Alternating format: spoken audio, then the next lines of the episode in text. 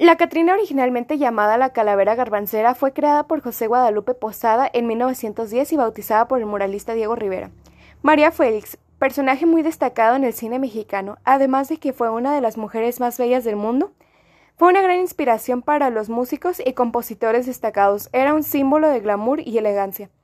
María de los Ángeles Félix Güereña, o más bien conocida como María Félix, nació en Anamo, Sonora, un 8 de abril de 1914 y de hecho falleció un 8 de abril pero del 2002 en la Ciudad de México. De este modo participó en diferentes películas como Doña Bárbara 1943, La Devoradora 1946 y La Enamorada en 1946. Fueron de las más importantes.